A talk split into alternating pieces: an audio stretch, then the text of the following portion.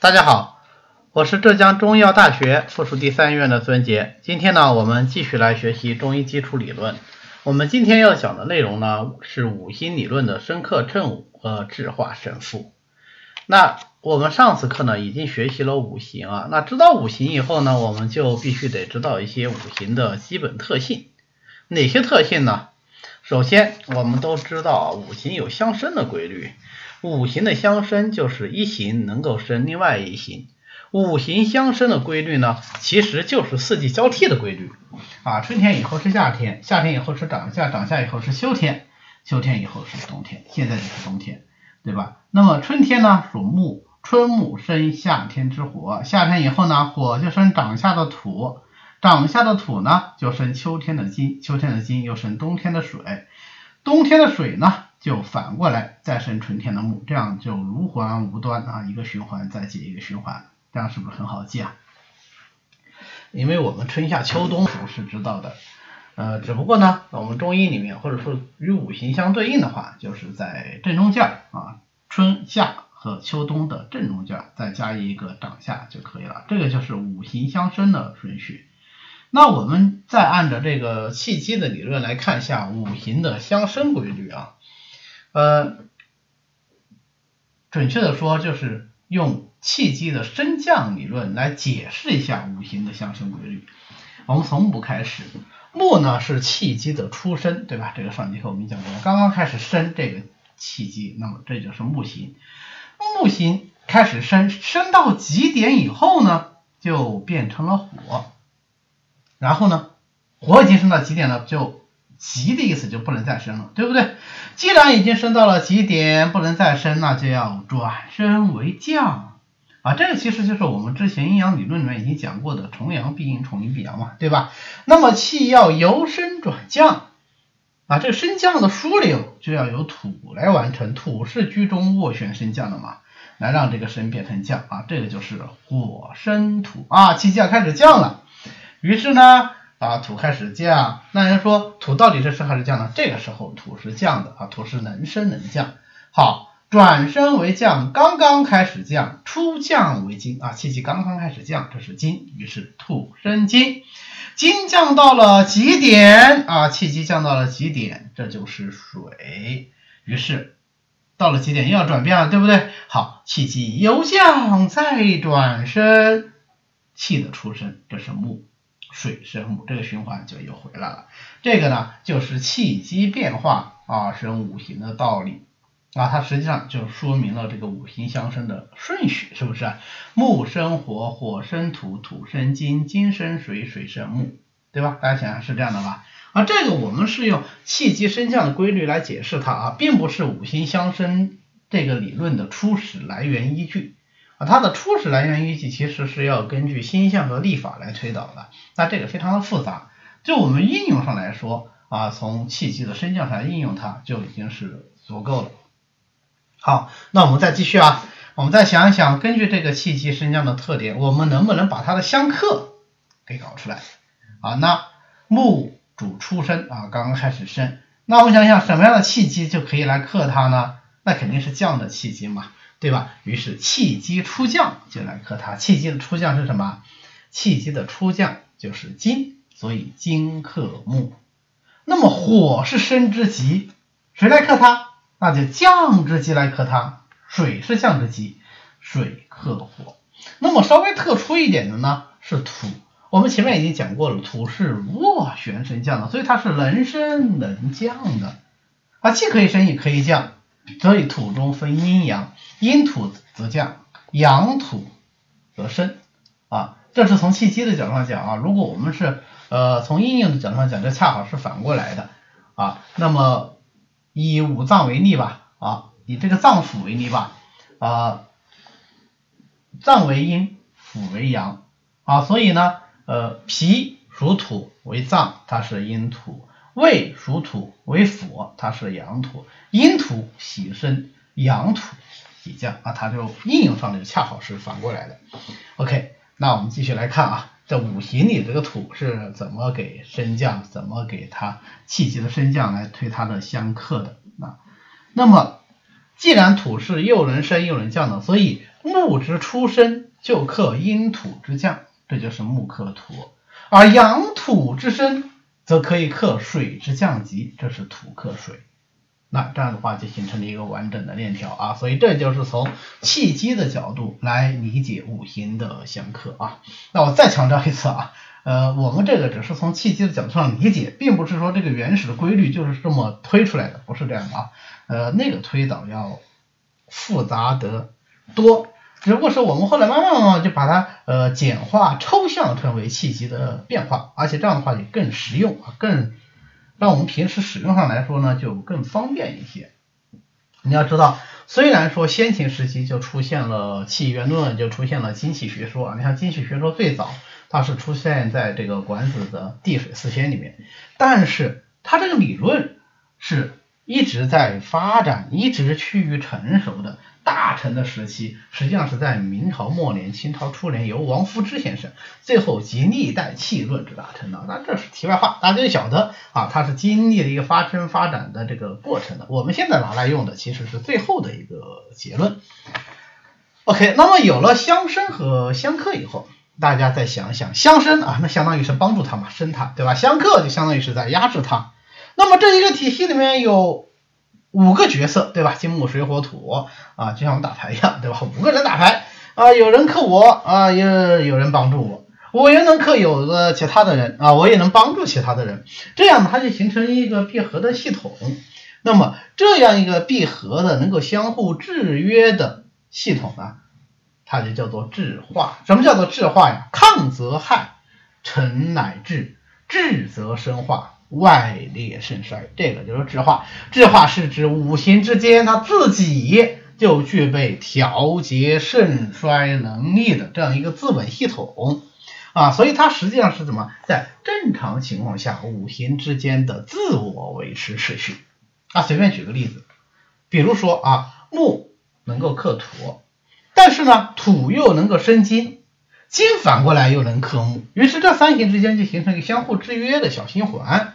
这个就叫做质化啊，所以质化它实际上对人体来说，它是个生理现象；对于自然界来说，它是一个正常现象或者是常态啊。什么意思呢？就是只要有质化的存在，那么五行它就会相对的维持稳定在一个相对平稳的水平啊，它是维护这个呃平稳系统的一种自我机制啊。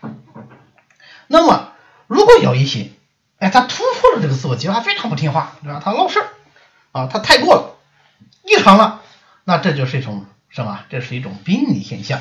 那这时候起作用的啊，让他这个五行系统能够恢复到正常的，就不是直化了啊，是胜负。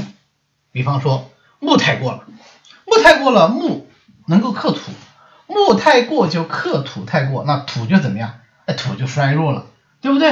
啊，这个实际上是我们临床上用五行来解释。呃，这个临床现象解释疾病最常引用的一对关系，就叫做肝木克脾土啊。呃，在具体临床表现来说，就是长期的这个情志因素，它会引起一些脾胃的病变啊。我们在看脾胃病上，经常会引这句话啊，肝木太过就克了脾土。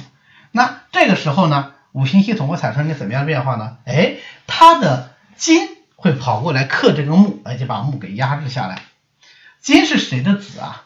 金是土的子，土生金。你前面土不是受欺负了吗？你看金就过来帮他报仇，所以叫做子父母仇。大家说凭什么呢？对吧？凭什么金就能够过来报仇呢？